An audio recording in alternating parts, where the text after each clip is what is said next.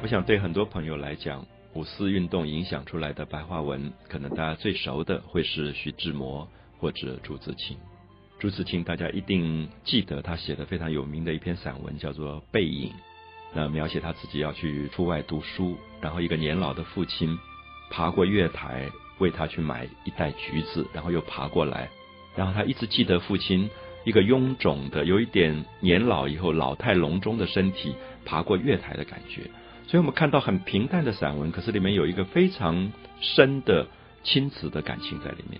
尤其在传统的儒家影响的社会，有时候孩子跟母亲很亲，可是父亲很严肃。父亲跟男孩子的感情常常是不太表达的。所以《背影》里面写出了一个非常真挚的父子之间的爱跟尊敬。可是这个孩子也不适宜用我们今天的语言说啊，爸爸你好伟大，或者我爱你，爸爸。这种是很西方的表达方式。那在原来儒家的影响底下，父子的感情都很压抑，所以背影代表了那个年代当中一个慢慢长大、外出读书的孩子对他父亲的一个很大的、很深很深的记忆。所以这些也是我们在讲到五四文学，基本上都在写小人物，他并不写很特别伟大的、不平凡的人，他反而在写一些小小的事物，或者一般朋友也比较熟悉的，像徐志摩，徐志摩刘英。然后他从英国回来以后，他一直希望带回一个东西，就是西方的浪漫主义。他觉得中国人好像已经缺乏一种热情了。所以，当然我们今天介绍徐志摩，不一定完全赞成徐志摩的一种做法。可是我们知道他的目的是他觉得要启发中国老百姓的心中的热情，真正的情感，敢爱敢恨的那个部分。所以，徐志摩自己的情感生活也很清楚，他有一种矛盾。他原来家里面给他的一个婚姻，跟他后来自己追求的一个爱情中间发生了冲突，而在这个冲突当中，他会不顾社会的指责，因为在那个年代当中，别人觉得你竟然会有婚姻之外会有外遇是不道德的，那或者说很多人有外遇，可是是不讲的，都偷偷隐藏起来，大家睁一只眼闭一只眼。徐志摩是让自己公开的，他让大家看到他的矛盾跟痛苦，就是。家里面安排的一个婚姻，他觉得对不起这个女人，可他又觉得他自己要追求的另外一个新的浪漫，一种真正性情上相合的知己，可能是陆小曼。所以这个事件在当时引发了非常大的社会上的争论，就是保守跟前卫的两种不同的看法。那事实上，我们知道当时不管胡适之，甚至孙中山，他们家里都有一个原配，可是这个原配都是家里安排的，从小相亲的婚姻。可他们同时受到新思想以后，又觉得恋爱应该是自己自主的，是自己去追求的，所以这个矛盾就反映在徐志摩的很多诗歌里啊。他说：“我是天空里的一片云，偶尔投影在你的波心。”那这里面很明显的，他在讲一个偶然性的情感。他觉得情感有时候不像过去的伦理认为这么永远不变化。当然，我们今天知道徐志摩的情感形式。以西方的浪漫主义来讲是歌颂的，可是以中国儒家的伦理传统来讲，可能是批判的。所以当时徐志摩呃最疼爱徐志摩的一位老师就是梁启超。那徐志摩跟陆小曼结婚的时候，跟他原配离了婚，最后跟陆小曼结婚的时候，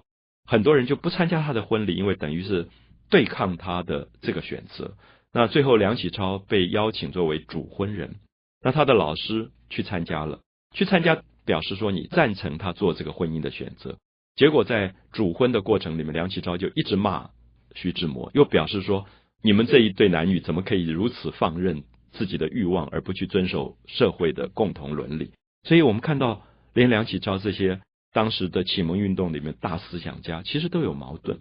那我的意思是说，我们今天在读五四文学的作品的时候，大家应该注意到背后其实是有一个社会的矛盾存在。这个两难怎么去解决？可今天我想，我们透过不管是文学，或者是可能被渲染过的连续剧，看到徐志摩的生平，我们会觉得这个人他还是有他可爱的地方。他可爱是他不作假，他并没有偷偷摸摸的把这个事情掩盖下去。因为我们知道，一直到今天，我们的社会的外遇事件常常是睁一只眼闭一只眼的，而且大家也不愿意去讨论它。而徐志摩他比较使我们尊敬的部分，是他呈现了他的两难，他也呈现了他的无奈。他把他的婚姻跟恋爱的困境丢回给这个社会，让大家一起来共同思考。所以这个其实是整个社会开始去学习的一个方式，也使中国的年轻一代开始重新思思考：我在婚姻里面是要接受家庭责任的，可是恋爱可能是另外一种浪漫的热情，这两个东西不完全相同。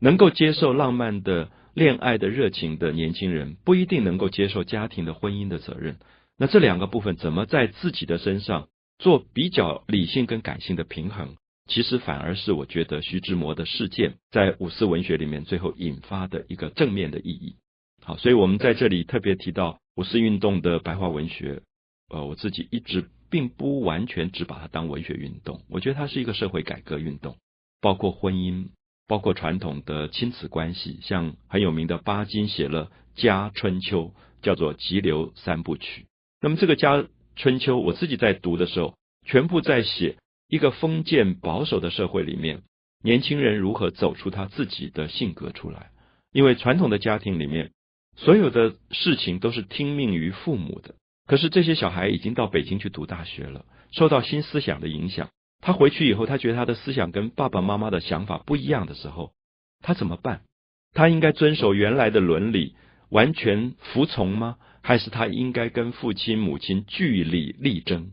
因为我们知道，据理力争是西方的行为态度，在中国传统的行为态度里，父亲说的就算数了，甚至那个父亲把小孩子叫回来。打了一个电报说从北京大学休学回来了，儿子也不知道发生什么事情，甚至骗他说父病危就回来。回来以后发现父亲没有生病，然后只是说我帮你安排了一个相亲，你要去娶这个女孩子。然后这女孩子她没有见过面的，那这个男孩子到底这个时候怎么办？那我自己在读《家春秋》这个小说的时候，可以了解到五四运动的时候这种问题一再发生，因为年轻一代接受的新思想。跟父亲的旧的伦理严重冲突，所以这个时候我们应该感觉到五四运动真正文学的意义在于把社会的问题挑出来，引发大家去思考，也想办法重建一个新的伦理出来。